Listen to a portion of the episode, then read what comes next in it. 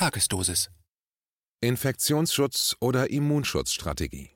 Was wollen wir? Leben oder nur überleben? Ein Kommentar von Franz Ruppert. Infektionen sind der menschliche Alltag. Menschliches Zusammenleben ist körpernahes Zusammenleben. Das schließt den wechselseitigen Austausch von Krankheitserregern mit ein, nahezu immer und überall. Zwischen Müttern und Kindern, zwischen Liebenden, zwischen Erziehern und Kindern, Lehrern und Schülern, Ärzten und Patienten, Sozialarbeitern und Klienten, Vorgesetzten und Mitarbeitern etc. Das ist in der Regel keine Katastrophe, weil jeder Mensch ein Immunsystem hat, das von Anfang seines Lebens lernt, damit umzugehen und sich fortlaufend an neue Gefahrenlagen anpassen kann. Pandemie ausrufen nur als Ultima Ratio. Zwischenmenschlichen Kontakt extrem zu unterbinden, weil ein Krankheitserreger unmittelbar schwere Schäden hervorruft oder sofort tödlich ist, kann also nur eine Ultima Ratio sein, eine allerletzte Möglichkeit, damit zumindest einige überleben. Ob das dann noch etwas hilft, ist ohnehin fraglich. Das Ausrufen einer Pandemie mit all ihren Folgen muss daher sorgfältig durchdacht. Es müssen die Vor- und Nachteile nach allen Richtungen hin gegeneinander abgewogen werden. Corona und die Logik der Möglichkeit. Das hat nach Einschätzung zahlreicher Experten verschiedener Fachrichtungen bei Corona nicht stattgefunden. Man bricht doch nicht so einfach mal schnell eine Pandemie vom Zaun und argumentiert im Wesentlichen nur mit der Logik der Möglichkeit. SARS-CoV-19 könnte viel ansteckender sein als andere Viren, könnte weit mehr Lungenerkrankungen als eine gewöhnliche Grippe hervorrufen, könnte das Gesundheitssystem völlig überlasten, könnte eine Million alleine in Deutschland und 50 Millionen Tote weltweit verursachen. Die Realität sieht nach wie vor anders aus. SARS-CoV-19 ist so ansteckend wie andere Influenzaviren auch. Die Rate an schweren Lungenerkrankungen ist auch nicht wesentlich höher als die letzten Jahre bei Grippewellen. Die Rate der Todeszahlen in den verschiedenen Ländern ist nicht erhöht, beziehungsweise es ist aktuell gar nicht zu unterscheiden, wer an Grippe und wer an oder mit SARS-CoV-19 stirbt. Die jetzt sterbenden Menschen sind in dem Alter, in dem Menschen im Durchschnitt sterben, woran auch immer. Wer schon in jüngeren Jahren mit SARS-CoV-19 infiziert ist und stirbt, weist auch andere schwere Vorerkrankungen auf. Das Gesundheitssystem ist dort überlastet, wo es schon seit vielen Jahren an seinen finanziellen und personellen Grenzen arbeitet. Weil es jetzt mit SARS-CoV-19 nicht wie mit einem üblichen Grippevirus verfahren kann, sondern ein Hochrisikomanagement in Gang setzen muss, dem alles andere untergeordnet wird, kommt es noch schneller an seine Grenzen. In der Sendung Monitor vom 12.03.2020 spricht der Chefarzt einer Klinik, vor der Intensivstation stehend, mit Mundschutz sinngemäß in die Kamera. Wir haben jetzt unseren ersten Corona-Patienten bekommen, einen 80 Jahre alten Mann, und kommen damit an unsere Grenzen. Einen zweiten Corona-Patienten könnten wir hier nicht verkraften. Wie wäre das gewesen ohne die Ausrufung der Corona-Pandemie? Natürlich kann jetzt wieder mit der Logik der Möglichkeit argumentiert werden. Der Höhepunkt der Pandemie stehe möglicherweise noch bevor. Es könnte im Herbst und dann wieder im Frühjahr eine neue Welle anrollen. Ganz real heißt das aber, wir sind ganz konkret zu Hause eingesperrt. Die Polizei steht ganz konkret auf den Straßen und wir werden tatsächlich bestraft, wenn wir die Ausgangsregeln nicht beachten. Weil sich das Ganze dann vermutlich hinziehen wird, werden wir dann zeitweise auf Bewährung aus unserem Homeoffice entlassen, dann bei Bedarf wieder eingesperrt werden und so weiter? Werden wir wie Versuchskaninchen dieser Möglichkeitssituation so lange ausgeliefert, bis wir eines Tages möglicherweise mit Hilfe einer Impfung von Herrn Gates und der Impfstoffindustrie aus unserer Not gerettet werden? Grippewellen sind furchtbar. Ich will Grippewellen nicht verharmlosen. Jeder, der mit einem Virus infiziert ist, macht eine Leidenszeit durch. Wer daran verstirbt, bewirkt ein schweres Verlusttrauma für die, die ihn lieben. Ich hatte letztes Jahr selbst eine schwere Infektion durchgemacht, die mir wochenlang sehr zusetzte. Ich musste im Bett liegen, unterstützte durch viel Schwitzen die Arbeit meines Immunsystems und überwand diese Infektion letztlich auch durch die traumatherapeutische Arbeit an mir. Die Infektionsschutzstrategie sägt an dem Ast, auf dem wir sitzen. In der derzeitigen Situation, in der dieser Virus bereits über den Globus verbreitet ist, ist eine Infektionsschutzstrategie nicht mehr das Mittel der Wahl, Infektionsketten zu kontrollieren bedeutet jetzt, das Leben aller Menschen bis ins Detail zu überwachen. De facto ist eine solche Politik scheinbarer Stärke, aber nichts als das Eingeständnis der eigenen Schwäche und Hilflosigkeit. Alle starren jetzt wie das Kaninchen auf die Schlange und warten, bis der Virus wieder einmal zubeißt. Die Politiker können sich auch nur so lange machtvoll wähnen, wie ihre Bevölkerung brav alles befolgt, was ihr mit polizeilichem Nachdruck ans Herz gelegt wird. Die Infektionsschutzstrategie hat kein Ausstiegsszenario parat.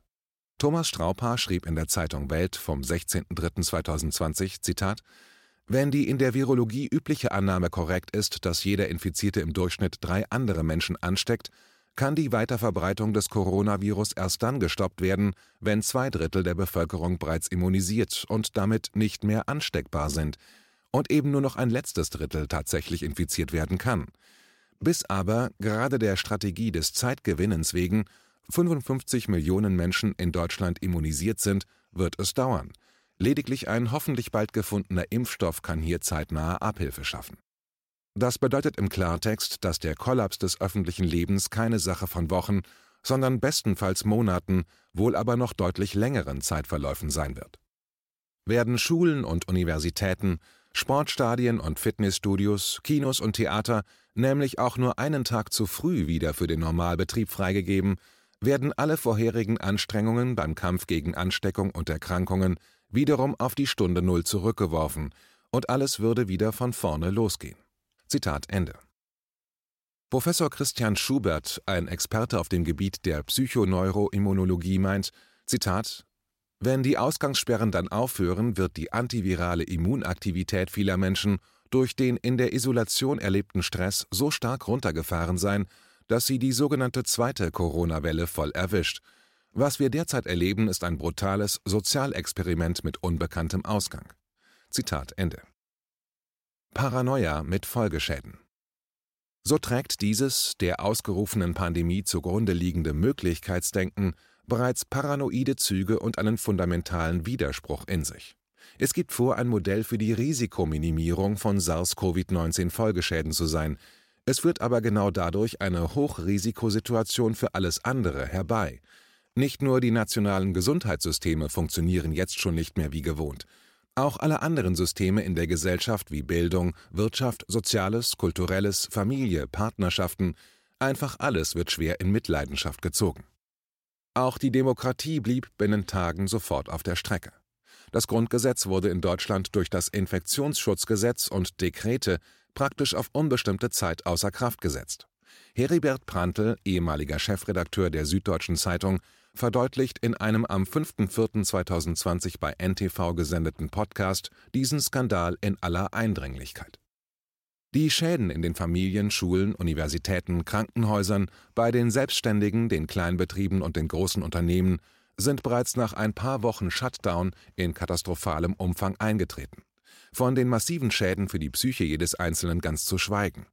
Die vermeintliche Problemlösung für Corona richtet bereits jetzt mehr Schäden an als das eigentliche Problem, das sie zu bewältigen vorgibt.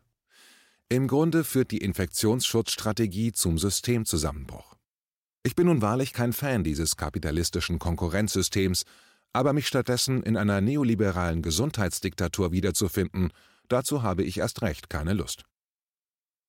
Impfstoffhersteller hoffen auf extra Gewinne. Die einzigen, die in solch einer Situation auf den großen Gewinn hoffen, sind die Impfstoffhersteller.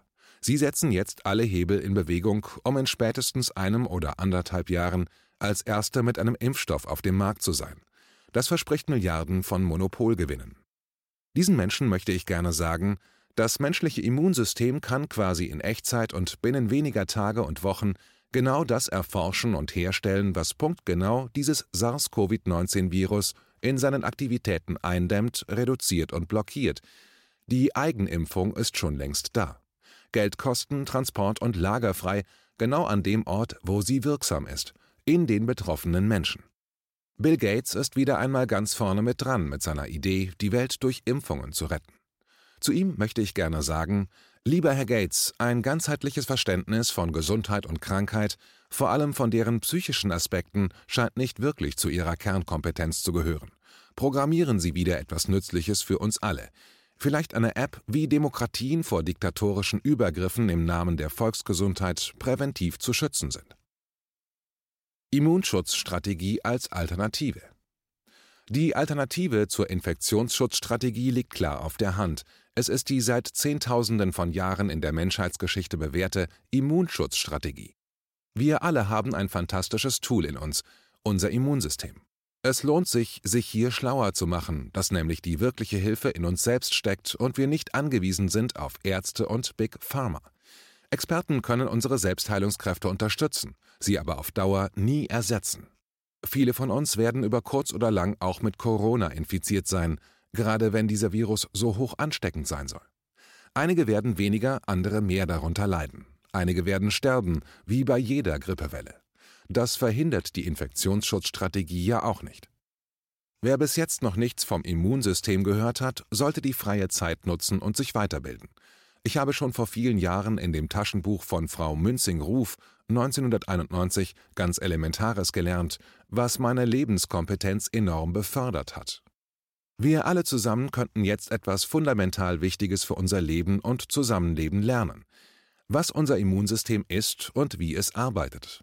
Wie wir es stärken können und wodurch wir es schwächen, wer die Wahrheit erzählt und wer uns belügt und manipuliert, wer unser Selbstvertrauen bestärkt und wer es untergräbt, wer uns nahesteht und wer, in seinen Ängsten gefangen, sofort einen Bogen um uns herum macht, sobald wir positiv getestet sind, wer uns Mut und Hoffnung macht und wer uns in Angst und Panik versetzt, wer uns im Krankheitsfall wirklich hilft, wieder gesund zu werden, und wer uns von seiner Hilfe abhängig macht und unsere Selbstheilungskräfte untergräbt wer uns mit klarem Kopf durch eine Krise führt und wer uns durch seine eigenen Ängste, seine Unwissenheit und seinen blinden Aktionismus an den Rand des Abgrunds heranführt.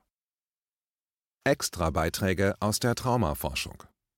Als Psychotherapeut und Traumaspezialist kann ich noch Folgendes zum Lernen aus dieser Krise beisteuern.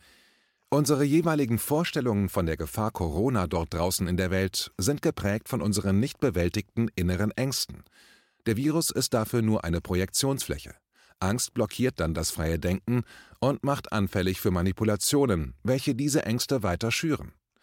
Diese Ängste sind oft bereits in der frühesten Kindheit entstanden, schon vorgeburtlich, während der Geburtsprozesse und das erste Lebensjahr danach. Das ist uns alles nicht bewusst, wirkt aber in unserem Innenleben und in unserem Körper dennoch weiter. Bedrohungen im Außen stoßen diese alten Urängste in uns an und versetzen uns in Hochstress. Sie können uns schnell wieder in die alte Ohnmacht der Säuglingszeit zurückstoßen. Die durch Ausgangssperren erzeugte Ohnmachtssituation retraumatisiert nun viele von uns. Dafür hilft es nicht, die Gefahren weiter nur im Außen abwehren zu wollen. Wir müssen diese Angst-Traumabomben in uns, die jederzeit so leicht gezündet werden können, endlich entschärfen.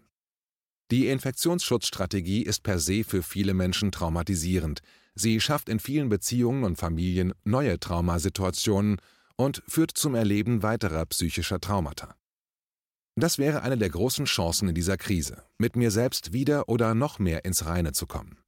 Ich selbst habe zum Beispiel vor ein paar Tagen bei meiner eigenen Auseinandersetzung mit SARS-CoV-19 in mir einen Babyanteil ein halbes Jahr nach der Geburt entdeckt.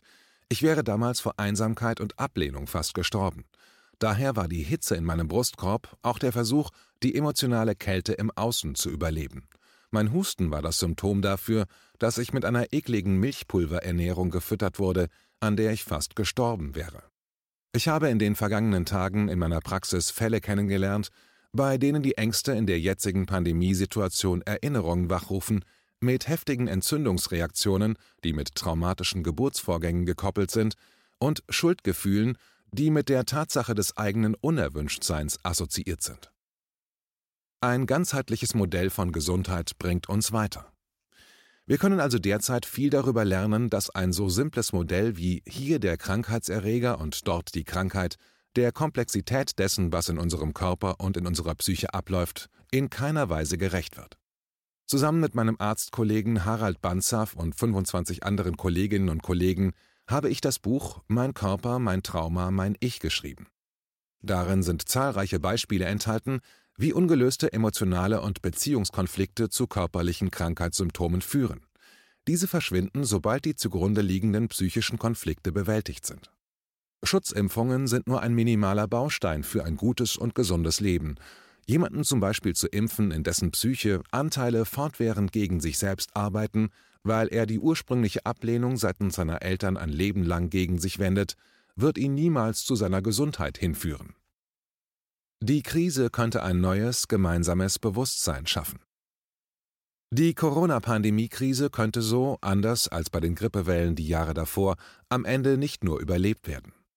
Sie hätte dieses Mal einen wertvollen Beitrag geleistet für mehr Bewusstsein über virale Gefahren, für mehr Demokratie, für mehr Offenheit und Ehrlichkeit, für die Bildung der Bevölkerung, für die Stärkung subjektiver Lebenskompetenzen, für ein klareres Bewusstwerden über unsere Psyche und deren Verhältnis zur Außenwelt. Wir alle könnten lernen, mit unseren Ängsten lebensbejahend umzugehen. Wir könnten gemeinsam die Erfahrung machen, wie wir uns gegen den Hang zum Totalitarismus Einzelner erfolgreich zur Wehr setzen, wie wir stattdessen eine lebendige Diskussionskultur pflegen und uns nicht in Freund-Feind-Schemata verfangen. Kein Einzelner hat die Weisheit alleine gepachtet. Richtiges Bewusstsein ist stets Co-Bewusstsein. Und jeder, der Verantwortung für etwas Größeres tragen möchte, sollte verstehen lernen, erst die volle Verantwortung für sein eigenes Innenleben zu übernehmen. Sonst ist er anspruchsvollen Aufgaben wie diesen jetzt nicht gewachsen. Wer sich selbst nicht kennt, versteht auch die Welt nicht. Jeder, der ganz bei sich ist, ist automatisch ein Segen für den Rest der Menschheit. Von dem durch die Immunschutzstrategie am Ende der Krise eingesparten Geld bekommt dann jeder eine Flasche Shampoos gratis.